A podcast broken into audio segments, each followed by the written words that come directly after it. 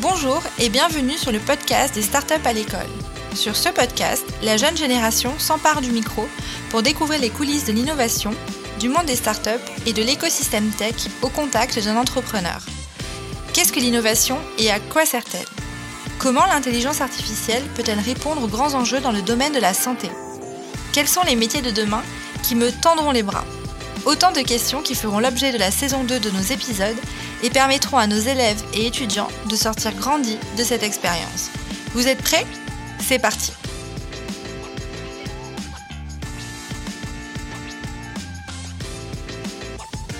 Chers auditeurs, chères auditrices, bonjour à tous.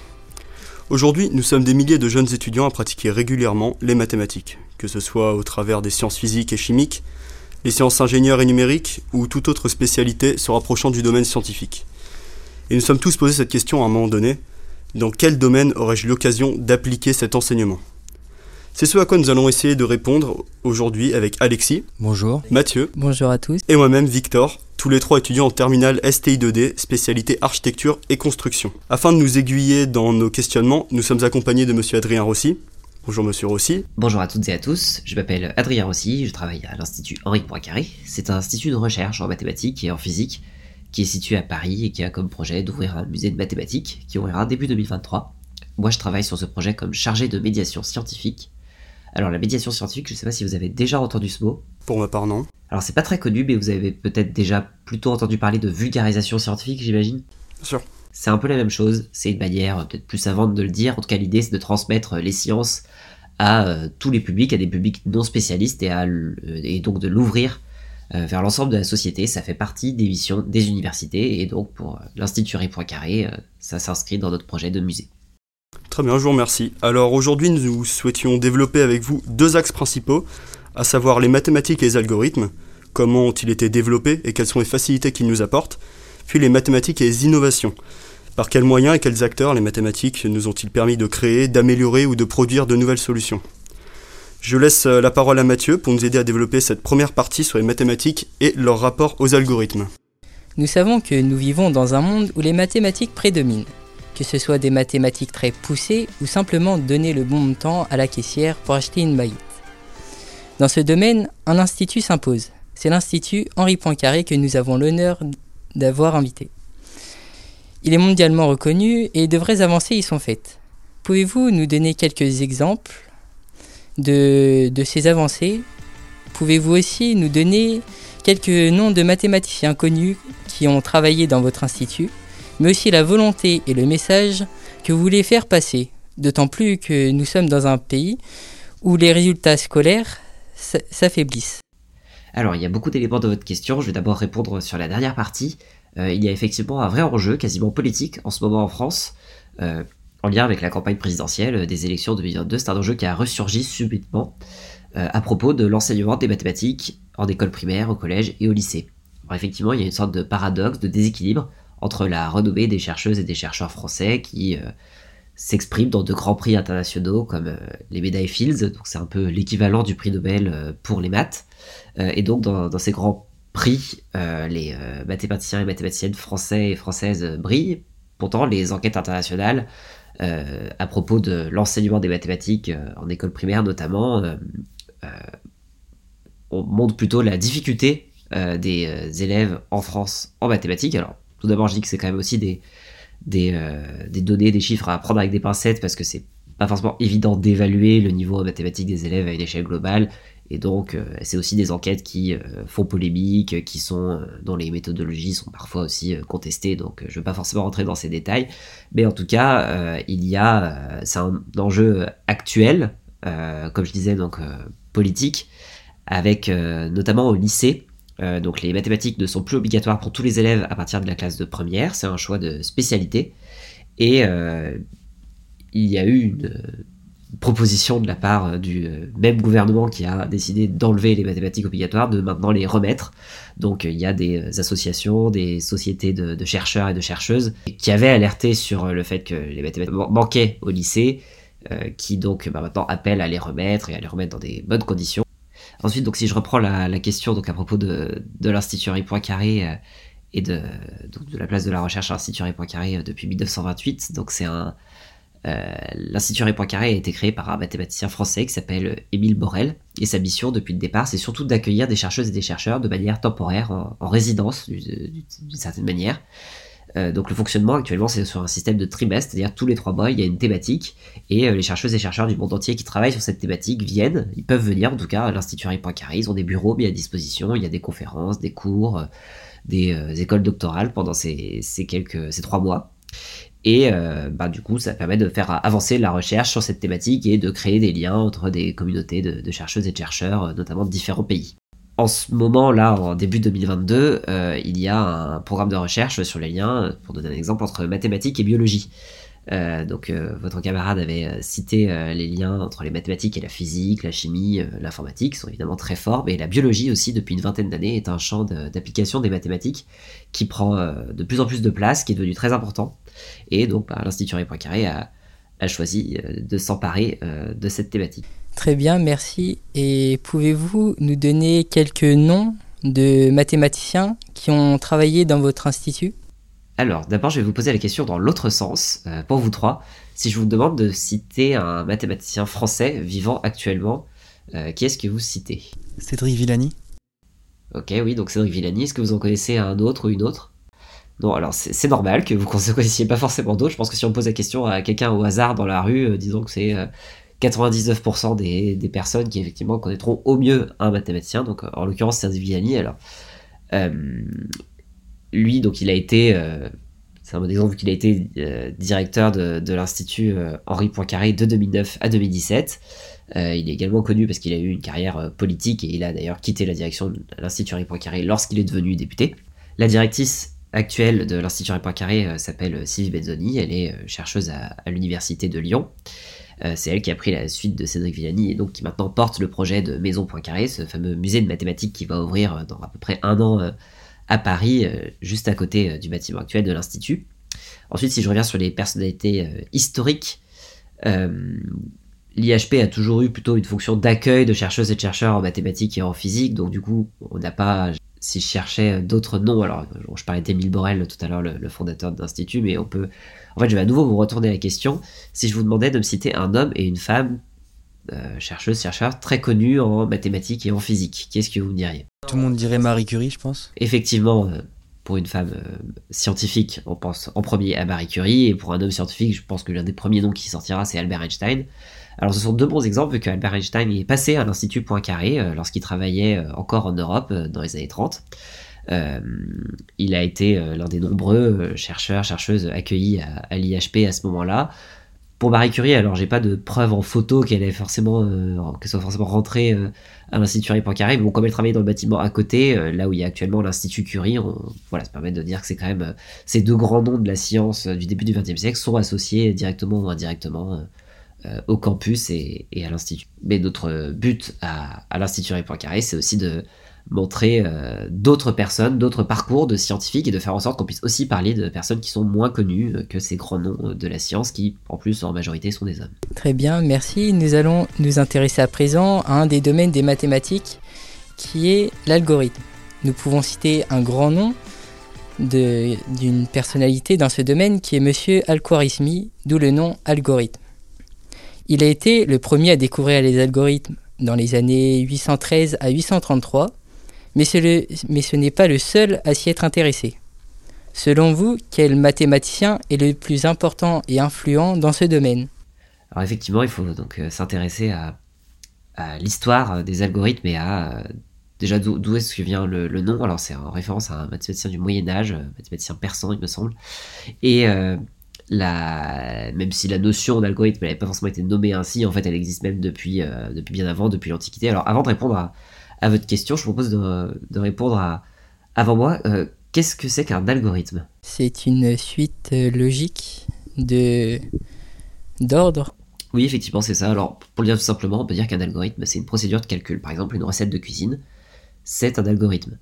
Euh, voilà, mais ça va vous dire une suite d'étapes, mélanger les œufs avec la farine, ensuite mettez-les dans la casserole, j'en sais rien. Bon bref, c'est une suite d'opérations élémentaires et donc euh, l'idée d'algorithme, même si elle a été euh, formalisée au Moyen Âge, euh, certainement même déjà pensée depuis l'Antiquité, elle n'est pas du tout liée à l'objet auquel on pense tout de suite quand on pense à l'algorithme, qui est l'ordinateur.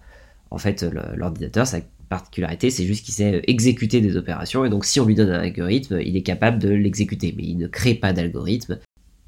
Et donc, quand on pense aux ordinateurs, euh, bah, notamment au début du développement des ordinateurs, on pourrait euh, citer euh, deux personnes. Je vais citer un, homme et une femme. Et donc, bah, le premier, c'est Alan Turing, qui est un informaticien britannique, vu comme l'un des pères de l'informatique, du moins de la partie théorique de l'informatique. L'informatique théorique, c'est la partie de l'informatique qui justement ne s'intéresse pas vraiment à l'objet ordinateur, mais plutôt à tout ce qui est procédure, algorithmique, et un peu la partie formelle qu'il y a derrière. Euh, et donc la deuxième personne que je voulais citer, qui est même antérieure à Alan Turing, c'est Ada Lovelace, qui est une mathématicienne euh, et informaticienne américaine euh, du 19e siècle, il me semble, et donc elle a été l'une des premières à initier les réflexions sur comment est-ce qu'on pouvait justement faire initier un, algorithme par une machine, et donc c'est des réflexions qui sont anciennes, mais qui ont trouvé une application technologique récemment, justement, depuis l'existence des ordinateurs. D'accord, merci beaucoup. Et les algorithmes peuvent-ils nous aider à trouver de nouvelles formules mathématiques? Et si oui, les utilisez-vous dans votre institut? Alors c'est une très bonne question sur est-ce que les algorithmes permettent de trouver de nouvelles formules mathématiques. Je pense que beaucoup de chercheuses et de chercheurs se la posent. Euh, pour moi c'est assez difficile de donner juste une réponse euh, euh, claire. J'imagine qu'il y, a sûrement des chercheuses et des chercheurs qui essayent de, de justement d'utiliser des algorithmes pour trouver des nouvelles formules mathématiques. Alors, la question à se poser euh, derrière, qui me paraît également intéressante, c'est est-ce qu'il reste encore des nouvelles formules mathématiques à découvrir? Alors à votre avis, est-ce qu'il en reste encore beaucoup? Je pense qu'il en reste toujours, oui, bien sûr. Oui, c'est ça. Alors en fait, ce qu'il faut savoir, c'est que la quantité de nouveaux théorèmes, de nouvelles formules mathématiques qui est démontrée, euh, on va dire chaque année, ben, elle augmente chaque année. Euh, la production de savoir en mathématiques est beaucoup plus importante maintenant qu'il y a 20 ans et puis même qu'il y a encore avant, donc ça, s'accélère. Et euh, il y a énormément de problèmes euh, non résolus. pour donner un exemple, il y a un institut américain qui s'appelle l'Institut Clay, qui avait lancé en 2000 les 7 problèmes du millénaire, 7 grands problèmes mathématiques, physiques, pour lesquels, surtout mathématiques, mais en fait, dont certains ont un lien avec la physique, pour lesquels on n'avait pas encore de réponse. Et ben, là maintenant euh, en 2022, il y a seulement un seul de ces sept problèmes qui a été résolu, donc il y en a six euh, qui sont encore euh, à résoudre, sachant qu'il y a un million d'euros à, gagner, donc ça peut être un million de dollars, pardon, à, gagner si l'un de vous ou l'une de vous trouve la solution à l'un de ces problèmes. Et dans un monde qui se digitalise, comment les algorithmes peuvent-ils nous aider à la digitalisation nous avons vu récemment avec la startup, avec la startup DeepKey euh, comment, avec des logiciels, avec des algorithmes, on pouvait réduire le taux de CO2 des bâtiments et donc comment les insérer dans le mouvement des digital twins actuellement utilisés à Singapour et à Shanghai.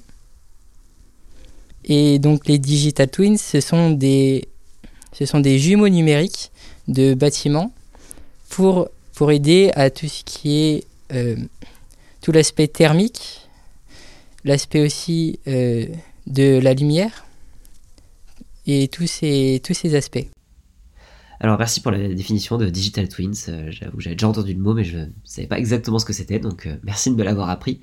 à propos de la question de la consommation énergétique des, algorithmes, des ordinateurs et même plus globalement de la, technologie, il faut savoir, c'est que c'est une question de, mathématiques euh, qui est très importante, une question, que se posent également des économistes. Euh, en fait, donc dans le cadre de mon travail à l'Institut Poincaré, je co-anime, je participe à un podcast qui s'appelle L'oreille mathématique, qui est vraiment un podcast centré euh, sur les mathématiques. Et le dernier épisode que nous venons de publier, c'était justement avec un économiste qui a un économiste qui s'intéresse beaucoup aux mathématiques et qui en a lui-même fait pendant ses études, et qui s'intéresse à l'évaluation de l'impact environnemental des technologies. Et il expliquait que justement, il y a beaucoup de, choses euh, à prendre en compte. Il parlait notamment des smart cities, donc j'imagine que c'est lié euh, au digital, euh, au digital twins. et la, la, question qui est derrière, la question mathématique, c'est comment est-ce qu'on optimise des ressources pour faire au mieux, pour accomplir les besoins, admettons, de la ville. tout ça donc en consommant le moins d'énergie possible. Et là, il y a un débat entre des personnes qui vont considérer que les technologies, ben, elle nécessite euh, beaucoup d'énergie pour elle-même, voilà, l'électricité euh, pour faire fonctionner les ordinateurs, pour euh, stocker les données dans les data centers qui en plus dégagent énormément de chaleur, donc il faut refroidir ces data centers avec une clim. Donc c'est-à-dire que ça consomme d'un côté parce qu'il faut faire fonctionner le data center et en plus ça consomme parce qu'il faut refroidir de l'autre côté, sinon ça, sinon ça, il fait trop chaud. Donc bref, on voit tout ça d'un côté vraiment consommation énergétique et tout cet aspect-là, mais en tout cas, il y a aussi le fait que bah, la technologie, avec du temps réel, euh, peut permettre euh, d'optimiser les ressources en temps réel, d'optimiser les déplacements. Très bien, merci. Alors, j'en profite juste pour vous poser une question. Vous me disiez donc que le, principe des algorithmes existait depuis l'Antiquité. Comment faisait-on, euh, par quels moyens pouvait-on les mettre en application donc à cette époque, sachant qu'on n'avait pas tous les outils numériques d'aujourd'hui? Ah, C'est une excellente question. alors, sur l'Antiquité, il me semble que ce qui s'est passé, c'est qu'on a retrouvé en fait des, euh, des gravures, des, même des écrits, justement, qui sont un peu dans des listes d'opérations, comme une recette de cuisine.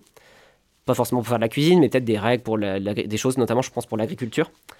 Euh, et après, ben, le, les calculs qu'il y avait dans ces algorithmes, ils pouvaient être faits à la main à côté, c'était juste ben, lent. Et l'ordinateur, ce qu'il apporte maintenant, c'est juste une capacité à faire beaucoup de calculs très rapidement. Donc euh, bah, je, laisse euh, Alexis prendre le relais pour notre partie mathématiques et innovation. merci Victor. Je suis dans une filière où l'architecture et les mathématiques prennent une place euh, très importante. Donc mon attrait pour ces disciplines s'accroît avec le temps, guidé par mes recherches et les travaux que mes enseignants me proposent.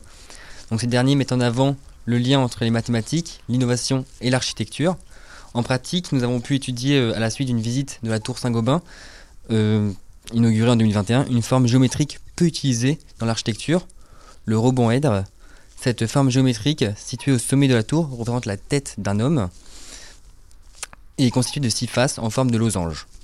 Cette tour est exactement un exemple parfait liant les mathématiques et la structure, les mathématiques et l'esthétique, les mathématiques et l'innovation thermique. Ces principes mathématiques et géométriques ont été étudiés, approfondis et découverts par des mathématiciens et physiciens talentueux. Parmi ceux-là, deux femmes s'imposent, Noether et Mariam Mirzakhani. Elles sont de deux siècles différents. Noether est née en 1882, Mariam Mirzakhani en 1977. Toutes deux étaient passionnées par les mathématiques avec un attrait un peu plus prononcé pour la physique théorique du côté Noether.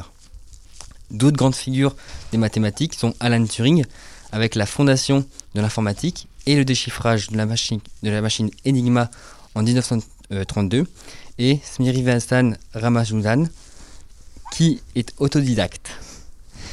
Il apprend les mathématiques à travers des ouvrages en s'intéressant davantage à la théorie des nombres, aux fractions continues et aux séries divergentes dans les années 1910.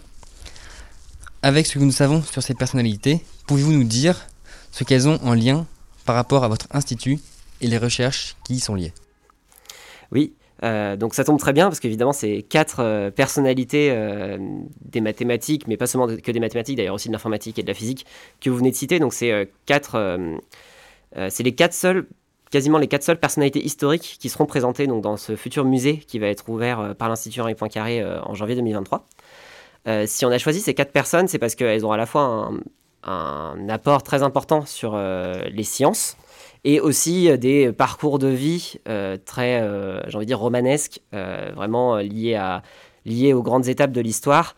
Et c'est pas un hasard d'ailleurs, parce que sur trois des quatre, il y a déjà eu des films qui ont été réalisés. Donc c'est L'homme qui défiait l'infini sur l'histoire de Ramanujan, c'est un film qui est sorti en 2015.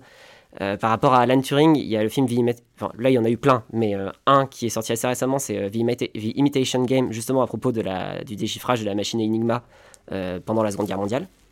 Et euh, plus récemment, il y a un film à propos de Mariam Mirzakhani euh, qui est sorti, qui s'appelle Secrets of the Surface. Je connais pas de film sur les minoteurs, donc peut-être que là aussi c'est pour les prochains défis des, gens qui sont en cinéma, peut-être faire un film sur cette personne. Si on a choisi aussi ces quatre personnes, c'est aussi, et là c'est quelque chose de très important pour, notre, musée, mais globalement pour tout ce qu'on fait en mathématiques dans notre institut, c'est de présenter autant d'hommes que de femmes euh, dans les, à partir du moment où on présente des personnes.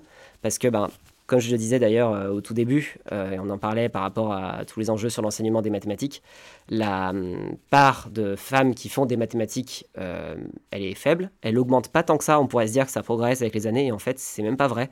Il n'y a pas beaucoup plus de femmes chercheuses en mathématiques maintenant qu'il y a 20 ans, qu'il y a 40 ans, et, et, en informatique non plus.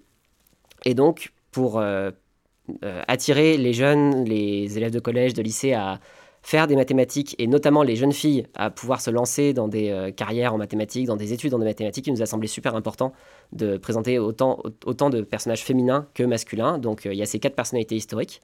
Et euh, on aura aussi une mosaïque avec 16 personnes actuelles qui travaillent, qui sont en activité en ce moment en mathématiques ou dans des domaines proches des mathématiques. Je vais pas vous dire les noms parce qu'on veut quand même garder un peu de mystère avant, avant l'ouverture de, de, la maison Poincaré. Et ces 16 personnes, elle représente un peu une diversité de, métiers, de parcours, d'engagement aussi au-delà des sciences, euh, pour montrer ben, toute la variété de, toute la variété de possibles qu'il y a pour des jeunes qui se lancent euh, en mathématiques euh, maintenant. Alan Turing et Srivanasan Ramanujan ont un point en commun. Ils ont tous les deux appris les mathématiques seuls. Srivanasan Ramanujan à, à travers des livres. Il a reçu son premier livre sur les mathématiques à l'âge de 16 ans, ce qui fera naître en lui une passion profonde. Quant à Alan Turing, il a dû apprendre à utiliser la machine qu'il a créée, aussi appelée machine de Turing. Quelles sont leurs implications dans la création de l'évolution des algorithmes? Alors, donc, par rapport à Ramanujan, je ne sais pas trop s'il a eu un, lien sur les algorithmes. Il a cherché en théorie des nombres. Donc euh, la théorie des nombres, c'est un domaine qui est assez abstrait en mathématiques et qui euh, part euh, de tout ce qui est arithmétique, donc vraiment tout ce qui est lié au nombre. Un, exemple typique de recherche qui se fait dans ce domaine et qui est très importante et toujours maintenant, qui est toujours une recherche actuelle, c'est sur les nombres premiers. vous voyez ce que, est-ce que vous voyez ce, ce, que sont les nombres premiers? Tout à fait, des nombres divisibles par eux-mêmes et par 1. Ouais, c'est tout à fait ça. Et donc, bah, la répartition de, ces nombres premiers, elle pose beaucoup de questions aux mathématiciens et en fait, elle, est reliée à beaucoup d'autres domaines des mathématiques. Donc ça, c'est typiquement le genre de questions que se posent les chercheurs et chercheuses en théorie des nombres je ne saurais pas si Ramanujan a, travaillé en particulier sur ce domaine-là, mais en tout cas sur des choses qui doivent être assez proches. Euh, Alan Turing, lui, donc euh, par rapport aux, algorithmes et à l'informatique, il est vraiment l'un des. Euh, alors, ça doit être quand même loin d'être le premier chercheur, mais en tout cas l'un des chercheurs les, plus importants, à, travailler de manière la plus importante sur ce sujet.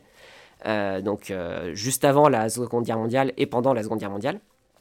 il, a, il est un peu vu comme l'un des fondateurs de l'informatique théorique. Euh, la machine de Turing, ça c'est un, très bon exemple justement pour un peu comprendre des questions qui se posaient. En fait, il, euh, il faisait des expériences de pensée plus que réellement il construisait des machines. Et en fait, la machine de Turing, c'est pas un objet euh, concret, physique, c'est une, expérience de pensée, c'est-à-dire c'est il imaginait comment pourrait fonctionner une machine qu'il a appelée la machine de Turing. Mais cette machine, elle n'existe pas, pas réellement. Et en fait, la question qui s'est posée avec cette machine de Turing, c'était de savoir si un algorithme allait toujours euh, donner une décision. C'est ce qu'on appelle la décidabilité. C'est un terme un peu barbare, ou la calculabilité, parfois on dit. Et en fait, la question qui se posait, c'est je lance un algorithme sur une machine. Est-ce que la, machine va me donner la bonne réponse Ou est-ce qu'elle va me donner la mauvaise réponse Ou est-ce qu'il n'y a pas une troisième solution qui est en fait juste que la machine, elle tourne à l'infini et qu'elle soit incapable de répondre. Et euh, justement, lui, c'est pour ça que c'est de l'informatique théorique, c'est-à-dire qu'il avait les ordinateurs n'existaient pas à l'époque, il n'avait pas les ordinateurs à disposition pour tester, donc du coup, il faisait ça un peu ben, avec euh, avec euh, son, son, raisonnement essentiellement, et puis ben, un tableau noir, voilà, un grand tableau noir à une craie, on peut imaginer, comme beaucoup de mathématiciens qui travaillent sur les, tableaux noirs, et il se posait des questions théoriques en lien avec l'informatique. Et il est, lui, a, donc il a pendant la Seconde Guerre mondiale, il a participé justement au décodage de la machine Enigma, donc qui était le code qui était utilisé euh, par euh, les Allemands pour euh, s'envoyer des informations de matière secrète. Il est décédé une dizaine d'années après. Il est décédé en 1954 ou 1956. et ce qu'il faut savoir aussi, et c'est aussi pour ça que lui, il a quand même une, enfin, l'une des raisons pour avoir choisi cette personnalité euh, pour euh, le musée, et euh, je disais qu'il avait une destinée, une destinée plutôt romanesque, c'est que, bon déjà, il y a le lien avec la guerre, mais derrière, en fait, il a été condamné par la justice britannique à cause de son homosexualité. Donc il a été condamné à un traitement ouais, hormonal, une castration chimique, je crois. Et en fait, bon, comme on peut s'en douter, ça a eu des répercussions dramatiques sur, son, sa santé mentale, et il s'est suicidé quelques années après. Euh, et en fait, pendant très longtemps, il a été complètement effacé de l'histoire euh, britannique et de l'histoire des sciences. C'est qu'une vingtaine, trentaine d'années plus tard qu'il a été réhabilité, euh, qu'il a donc dans un premier temps bah, déjà comme un grand chercheur, et ensuite même pour l'ensemble de sa vie, et les excuses publiques du gouvernement britannique envers Alan Turing, mais envers toutes les personnes homosexuelles qui ont subi ces traitements. elles sont intervenues assez récemment, c'était il y a une dizaine d'années en fait, qu'il y a vraiment eu un travail de mémoire sur cette question-là. Et c'est ça aussi l'importance ben, des musées euh, c'est aussi de pouvoir euh, réhabiliter des personnes qui ont été oubliées de l'histoire, et notamment bah, beaucoup de femmes ont été oubliées de l'histoire. On parlait d'Amy Noether tout à l'heure. Elle a travaillé euh, sur beaucoup de sujets très proches de ceux d'Einstein. Elle a eu une influence très forte sur ses recherches en mathématiques et en physique. Et pourtant, tout le monde connaît Albert Einstein, personne ne connaît Amy Noether. Donc notre rôle, c'est aussi de faire émerger ces personnalités. Mariam Mirzakhani avait d'abord choisi d'étudier euh, les lettres jusqu'à ce que son grand frère euh, lui fasse découvrir euh, un livre de maths qui parle de Friedrich Gauss. Ce dernier nous montre comment effectuer facilement la somme de tous les entiers de 1 à 100. Elle obtient en 2014 la médaille Fields. Au lycée également, nous sommes amenés à manipuler des nombres entiers inférieurs à 100 et plus particulièrement en probabilité. En effet, nous étudions la loi de Bernoulli. La loi de Bernoulli est la loi de la variable aléatoire qui code le résultat d'une épreuve de Bernoulli de la manière suivante. 1 pour le succès, 0 pour l'échec. Ainsi, seules deux issues sont possibles, le succès ou l'échec. Seulement, la loi de Bernoulli semble minime face aux probabilités que les grands mathématiciens utilisent, les probabilités appliquées. Pouvez-vous nous dire ce que sont que les probabilités appliquées? Alors, je pense que la, question à se poser euh, sur ça, c'est euh, est-ce qu'il pourrait y avoir des probabilités non appliquées? Et en fait, la réponse, c'est oui. C'est-à-dire que dans les, euh, dans les champs de recherche en mathématiques actuellement, en probabilité, alors c'est pas du tout des sujets que je connais très bien, mais ce qui est sûr, c'est qu'il y a beaucoup de chercheuses et chercheurs qui, en fait, vont s'intéresser aux, équations qu'il y a derrière la probabilité, sans forcément euh, avoir toujours, sans forcément que le lien avec une expérience de probabilité, j'ai envie de dire concrète, existe. Donc, quand on fait des probabilités au lycée, notamment, euh, avec par exemple l'exemple que vous avez donné, la loi de Bernoulli, c'est euh, typiquement on s'intéresse à des tirages de pile ou face, à des tirages, on tire une boule dans une urne de telle ou telle couleur, euh, on cherche quelle est la probabilité de gagner au loto, ce genre de choses. Ça, c'est basé sur le dénombrement, c'est-à-dire qu'on compte le nombre d'issues qui sont possibles, on compte le nombre d'issues qui correspondent à l'événement dont je veux calculer la probabilité, on fait des divisions. Ça, c'est la, dire la porte d'entrée dans les probabilités, après, il y a beaucoup d'autres domaines derrière, beaucoup plus théoriques. Il y a les probabilités continues, c'est-à-dire qui sont pas euh, où on peut pas dénombrer, où on va dénombrer de manière euh, euh, comment expliquer ça? On va on va compter d'une manière différente, de manière à faire sortir des à pouvoir calculer des probabilités sur des événements où on peut pas dire il y a une issue 1 et une issue 0, mais mon issue ça peut être n'importe quel nombre entre 0 et 1 avec tous les nombres à virgule possibles. Donc du coup, il y a tout un en fait toute la, la, complexité des mathématiques, elle apparaît aussi dans les probabilités. Et donc, euh, les, le champ derrière d'application est énorme, à la fois d'un point de vue théorique, mais aussi ben, sur euh, les calculs d'énormément euh, d'événements qui peuvent, qui peuvent arriver. Et c'est quand même un, champ de recherche en mathématiques qui est quand même appliqué dans le sens où ça s'applique très souvent à des sujets sociologiques, à des expériences en physique, en biologie. Merci monsieur aussi d'avoir répondu à nos questions d'avoir partagé vos connaissances. Elles ont sans doute permis à, un grand nombre de personnes de visualiser les mathématiques autrement que des calculs complexes sans but. En effet, Mathieu l'a dit, euh, les mathématiques sont partout, seulement euh, invisibilisées. Et nous sommes impatients de pouvoir visiter l'Institut en 2023, voir les surprises euh, qu'il nous réserve. Et eh ben, nous sommes impatients de, vous accueillir.